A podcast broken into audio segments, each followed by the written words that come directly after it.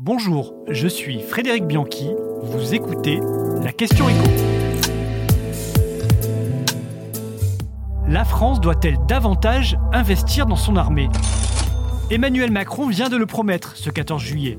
Le budget des armées ne va pas diminuer, au contraire, on va le renforcer, l'intensifier. Le chef de l'État n'a pas donné de chiffres dans l'optique de la prochaine loi de programmation militaire, mais d'ores et déjà, on attend un effort particulier de la part de la première puissance militaire européenne.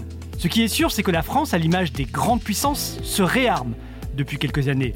L'objectif est d'atteindre les 2% du PIB consacré à la défense en 2025.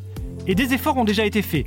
Entre 2019 et 2025, ce sont 295 milliards d'euros qui vont être dépensés dans la défense, soit 23% de plus que sur la période précédente, 2014-2018. Le retour de la menace russe, les opérations extérieures comme l'intervention au Sahel, les menaces dans le cyberespace, la défense maritime, la France a fait un effort particulier ces dernières années pour rattraper son retard et moderniser son armée. Où se situe la France au niveau mondial? Eh bien, elle a progressé en 2021.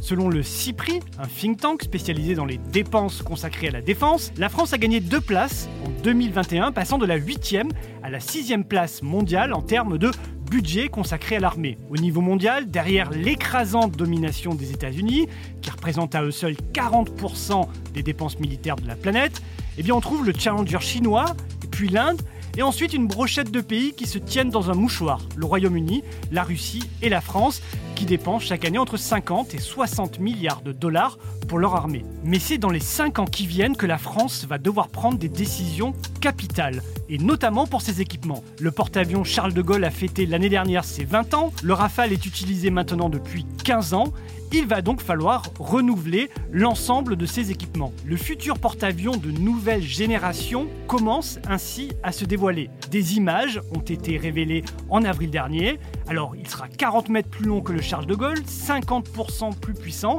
et son coût de développement devrait avoisiner les 5 milliards d'euros. Mais le gros chantier, c'est le futur avion de combat. Cinq ans après l'annonce du programme franco-allemand SCAF, pour système de combat aérien du futur, les désaccords entre Dassault et Airbus, qui doivent concevoir ce futur avion, mettent ce programme en grave danger. Un programme qui devrait coûter la bagatelle de 50 à 80 milliards d'euros et qui ne devrait pas voir le jour avant 2050, comme l'a annoncé récemment le PDG de Dassault Aviation. 2050, si tout se passe bien.